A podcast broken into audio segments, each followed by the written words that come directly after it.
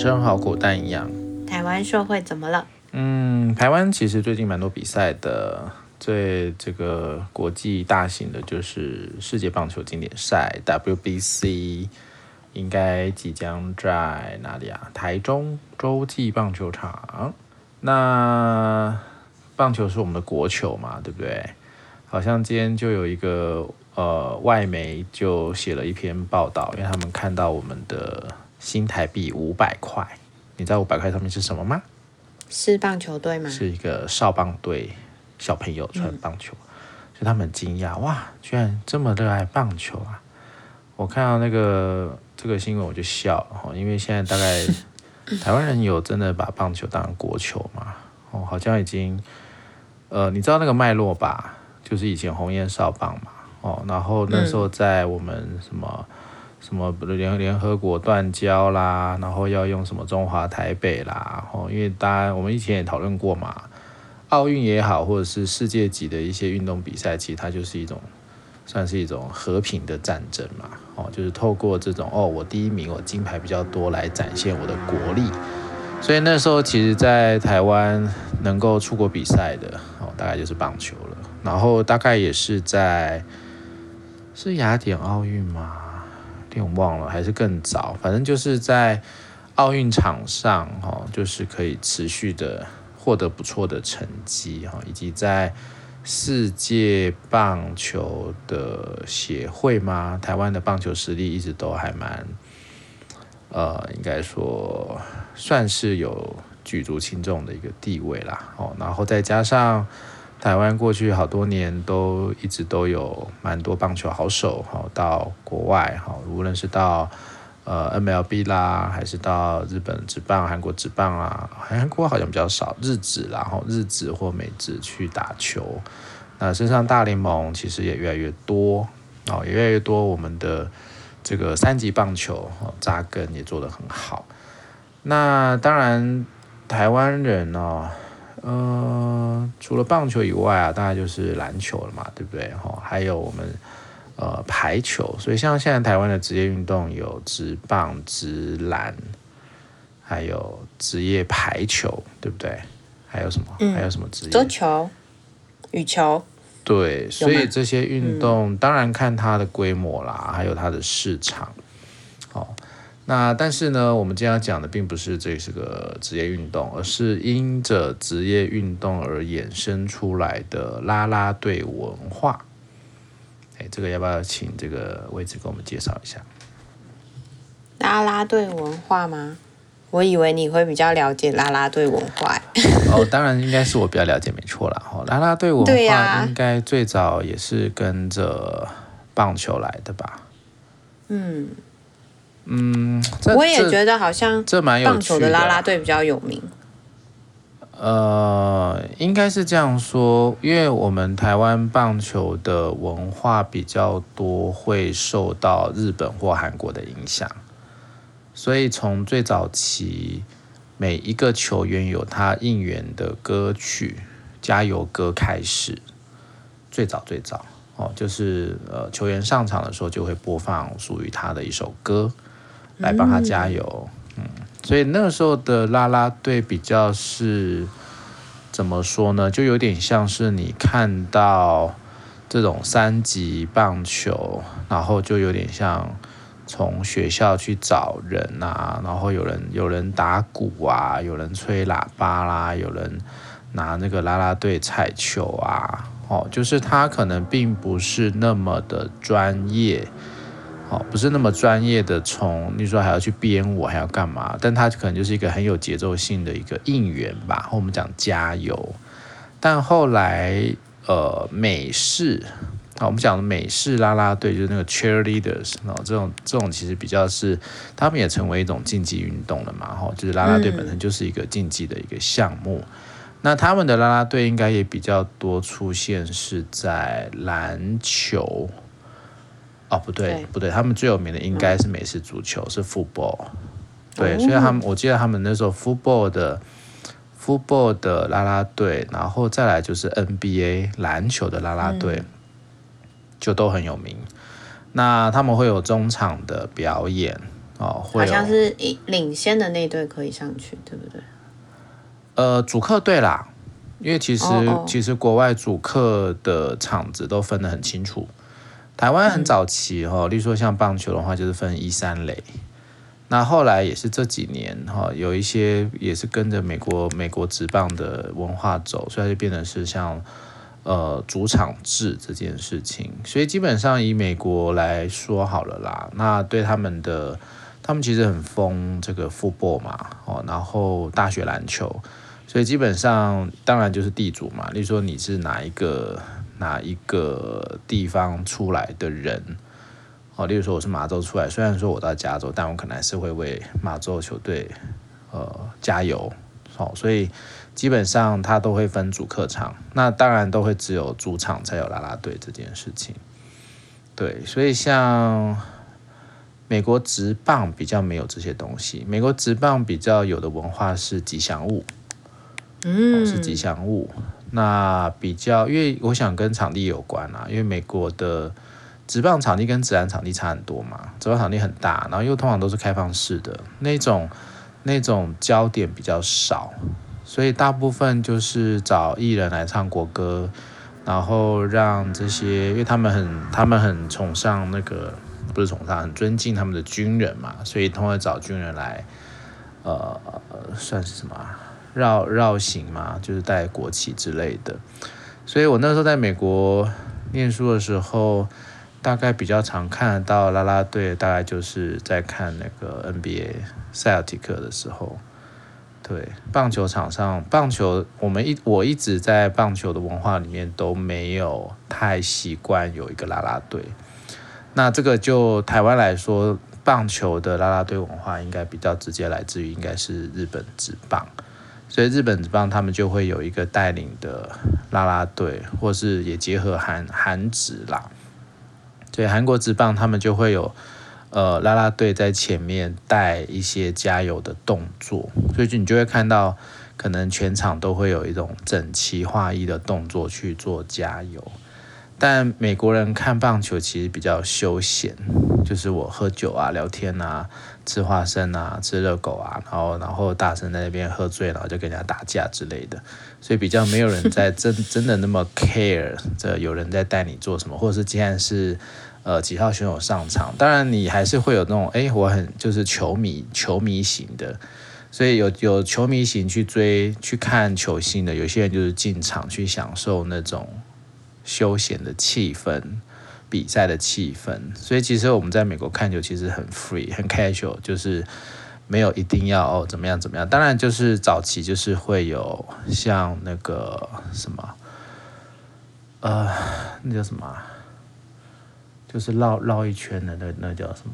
波浪舞啦，哦，就是会有个 wave，嗯。嗯那蛮嗨的啊，对，但那个也不会，嗯，那个通常就会是某一些球迷把它做一点，他不会是一个特定的角色或特定的职业来做这件事情，他就是在场的不知道哪一区的球迷就开始，大家就开始几个就开始哦，开始开始要引起这个 wave，然后就会弄个弄个几次，可能会失败啊，但是当这个东西，它就有点像是棒球场上的默契。哦，所以他说啊，有人在玩这个，所以所有人就会开始被他所带起来。他比较是自发性的，而不是，而不是一个拉拉队去特别做什么。对。那当然，我想这个也跟呃，毕竟在美国职棒它这么长的一段时间，然后，一百多年。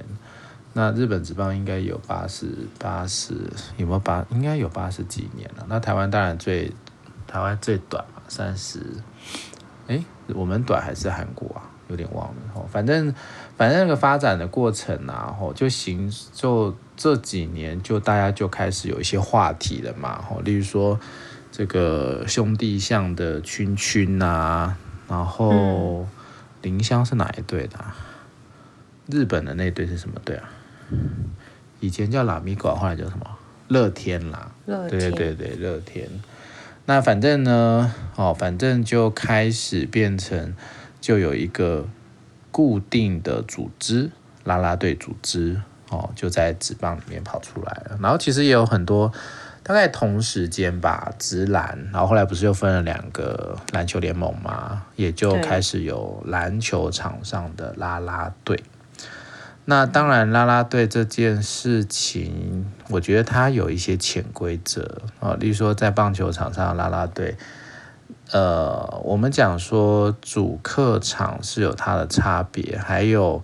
因为棒球它通常在加油的部分会是对打者，比较少对投手，因为其实，例如说我我支持的球队现在是他们在守备，所以他们在场上人是应该要全神贯注，无论是守备方还是投手方，所以基本上只要你支持的球队，他们是在。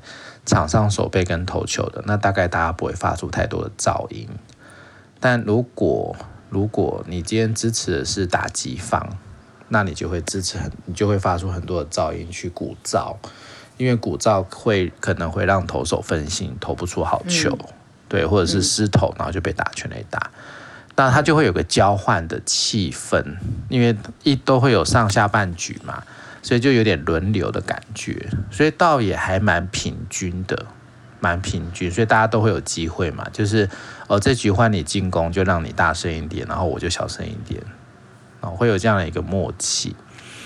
那篮球场可能会是我们今天比较想讨论的啦，因为最近也很多台湾职篮的一些呃新闻嘛，吼就是在讲说。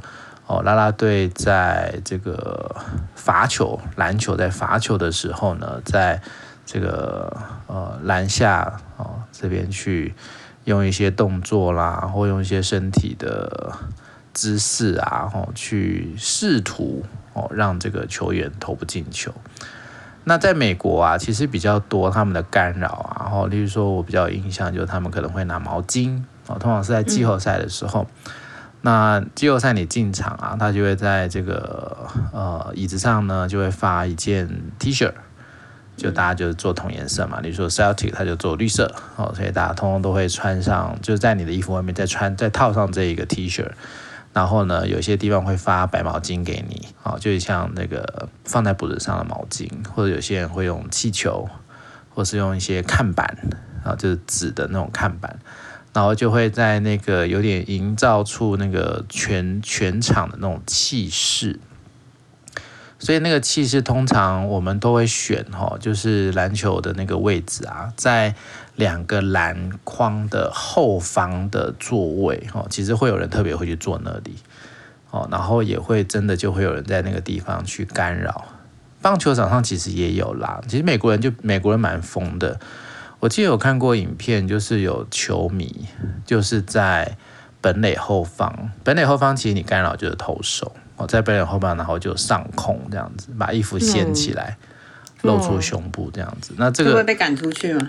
这个其实这其实是会被赶出去，因为它违反进场的一些规则。但这个是球迷哦，哦，这不是啦啦队，它是自发性的，哦，是球迷自发性的举动。但如果是以拉拉队来说的话，哦，其实比较少看到，因为通常都是用球迷的身份去做干扰，因为球迷就比较不会有一种是啊，这是我的球队，或者是我我们家的球队，我是这边的拉拉队，所以我做这样的事情。OK，所以所以像比较少听到美国像 NBA 有这种。场边的啦啦队做出一些不雅动作啦，然后，或者是露出身体的部位啦，哦，试图干扰，这个比较多都是发生在球迷的身上，比较不会是啦啦队哦，或者是球队职员的这件事情。好，所以台湾这几个礼拜好像陆续就从这个林书豪的。比赛开始嘛，对不对？你要不要说一下这个？最近呢，就是林书豪他在罚球的时候呢，PLG 的新梦想家主场啦啦队 Formosa Sexy 就开始拍屁股啊、抖臀啊，干扰他罚球。那后来隔了没有多久之后，SBL 的 Lassie Girls 就是最近比较红的，就是穿热裤一字马，就是摇臀热舞，然后就是露出屁股蛋上下晃动。所以呢。对很多网友来说，就说：“哎呀，这样子很不好看啊！然后这样子应该是要，就像是吉祥物干扰罚球就要被移出场，应该是要用这样的方式比照办理才对。嗯”那就像刚才慧群说的，就是美国有没有这样？那他当然是，他就说，呃，因为大家就开始去思考说，啦啦队这样子的底线在哪边？那有没有办法达到一些，呃，比较。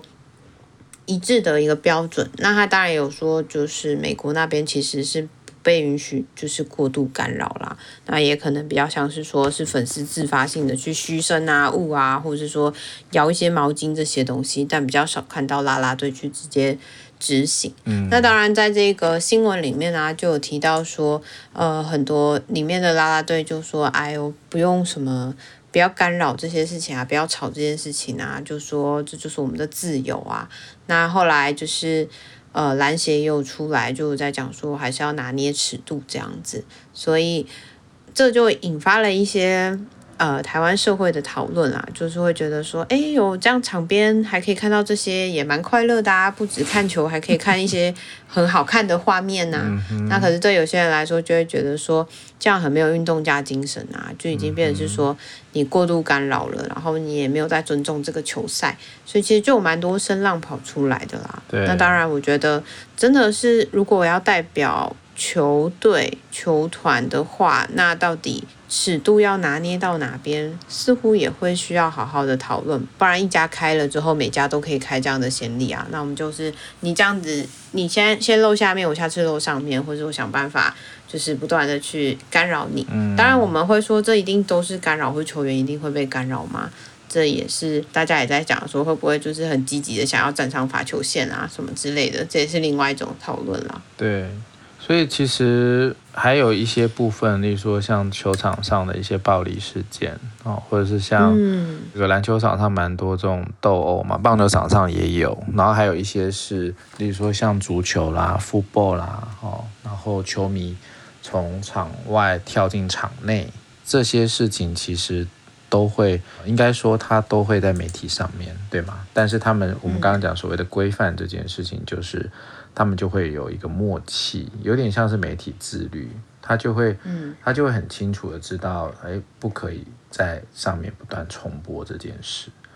这就像刚刚讲，那就是一个，那就是一个大家的默契。哦，所以这个默契，或者是说，到底啦啦队的，我们讲他的底线到底在哪里，或者是他要用什么样的方式？美国也常会讲说，这种是合家观赏的节目。那他可能会需要有更多的规范，是不要让这个小朋友去学习到一些我们认为不太好的一些行动，哦，所以其实像我们刚刚讲的这些活动啊，我觉得当然一定都有各种角度的说法啦，吼，但是基本上可能在规范啦，所以我想这也就是一个比较怎么说呢？我们是一个比较年轻的联盟啊，或者我们的国家在面对这样的一个。啦啦队风潮的时候，其实比较没有那么有经验啦。说实在的，哦，所以当然这些事情，我相信早期，呃，可能在一些比较先进国家，应该也都出现过了。那后来当然比较重点的，还是应该要怎么样去规范好，哦，规范好这一些状况。所以我想，这个应该就未来应该都会更好一点了。我的我的相信是这样子。好，但是其实啦啦队大家很开心嘛，对不对？然后我们其实也创造了一个。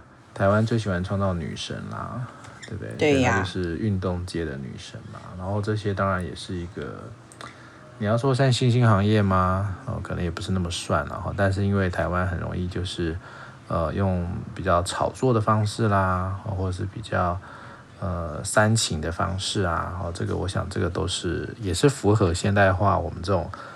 博收视率、博这个点阅率的这个状态了哦，所以好像一切也这么的理所当然哦。只是说有些时候可能对于运动员他要很专注在球场上比赛这件事情，那也真的哦，你说会受到干扰吗？我相信是一定会的哦，一定会的哦。但这就见仁见智了。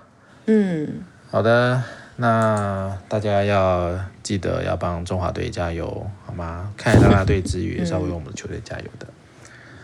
好，那就到这边喽。祝福大家晚安，拜拜，拜拜。